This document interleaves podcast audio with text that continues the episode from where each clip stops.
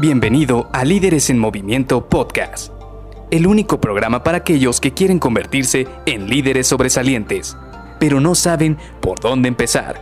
Te revelaremos los secretos mejor guardados que te ayudarán a triplicar los resultados de tu equipo.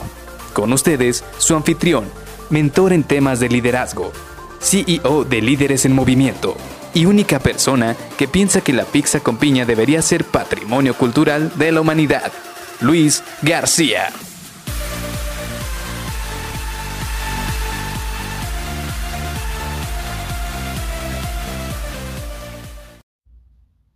¿Es necesario liderar con el ejemplo?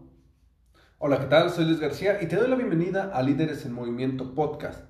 Hoy quisiera que platicáramos precisamente de esto que surgió hace unos días, que estaba platicando con unos amigos, y ellos sostienen o ellos defienden bastante este tema de que se tiene que liderar con el ejemplo.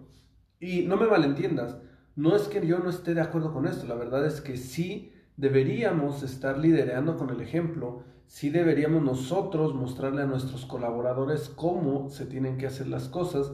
Sin embargo, también es cierto que tú no eres un todólogo. Cuando eres un líder no sabes todo exactamente cómo hacerlo. Y me pasó alguna vez cuando tuve un equipo a mi cargo en el cual este, ellos sabían manejar un software muy específico de la empresa a la que me estaba integrando y a pesar de que yo conocía softwares muy similares o había trabajado con algún software muy similar, pues yo definitivamente no era experto en ese en específico.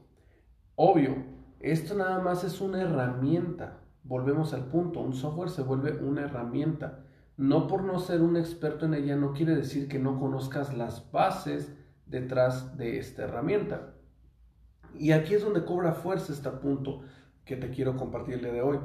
Yo no era como tal un experto en este software. Yo realmente sabía manejarlo muy poco. Sí, conforme el tiempo, obviamente, empecé a aprenderlo, empecé a manejarlo, pero yo veía a mis colaboradores, yo veía a mi equipo de trabajo y ellos prácticamente lo manejaban como si fueran expertos. Vaya, trabajaban casi 6, 7 horas diariamente en ese software.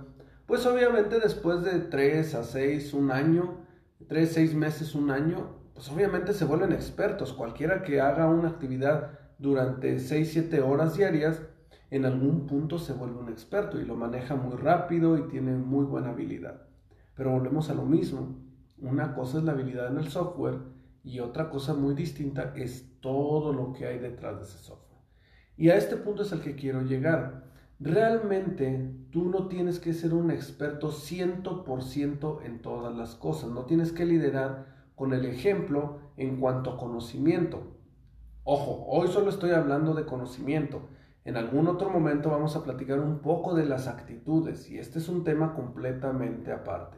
Pero hoy solo quiero que platiquemos en cuanto a la parte de ser un experto dentro de ciertas actividades o de cierto software dentro de tu equipo de trabajo. Y es que muchas veces se defiende que el líder tiene que dominar todas las herramientas de su equipo, tiene que conocer todo a detalle, tiene que ser prácticamente el experto.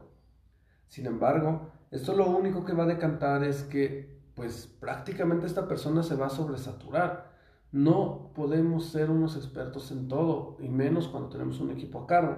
Sí podemos tener las bases, sí podemos tener algunos conocimientos, pero definitivamente hay algunas cosas que no vamos a conocer o no vamos a saber al detalle. Por ejemplo, en este software, yo por ejemplo sabía cómo decirle a mis colaboradores, ok, entonces ve por este camino o intenta esta herramienta o yo no sé cómo se utiliza esto en el software, pero yo lo he utilizado de esta manera.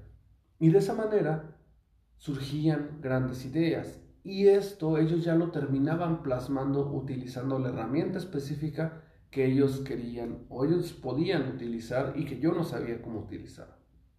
Ahora, Aquí viene otro tema muy importante, que es lo que se deriva de todo esto. Realmente tienes que saber cómo vas a transmitir ese mensaje de cual no eres un experto en ciertas herramientas. Porque si vas a ser un experto quizás en ese conocimiento detrás de las herramientas. Por ejemplo, eres muy bueno sabiendo negociar con las personas, o eres muy bueno teniendo muy buena comunicación, o eres muy bueno delegando actividades o ordenando actividades, evaluando riesgos o incluso haciendo una muy buena planeación de un proyecto. tú eres muy bueno, pero ya en cómo utilizas una herramienta que plasme toda esta información, que plasme este paso a paso, que dé este resultado, eso ya es punto y aparte. Y como te digo, ahí ya puedes utilizar a pues herramientas un poco más sencillas, más acorde contigo, o incluso puedes pedirle a alguno de tus colaboradores que te apoye a plasmar esas ideas que tú tienes en la mente o que quieres eh, implementar dentro del equipo de trabajo. Así que sí estoy muy de acuerdo que tenemos que ser muy buenos, tenemos que saber cómo poder guiar a nuestros colaboradores, porque al final del día el equipo es tu responsabilidad. Y tú tienes que saber guiarlos, tienes que saberles dar mentoría, tienes que darles respuestas. Pero no tienes que ser un todólogo, no tienes que ser un experto 100% en todo. Pero sí puedes tener el teléfono de alguien que sea un experto.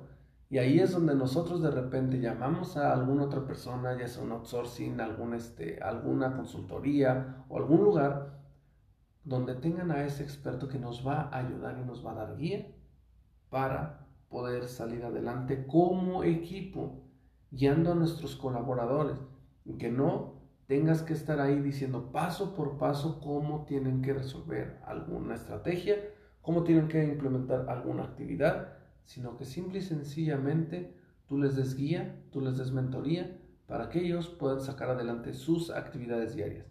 Así que te dejo esto para que lo internalices, para que lo platiques para ahí escríbeme en LinkedIn qué te pareció este episodio y nos vemos el día de mañana. Bye bye.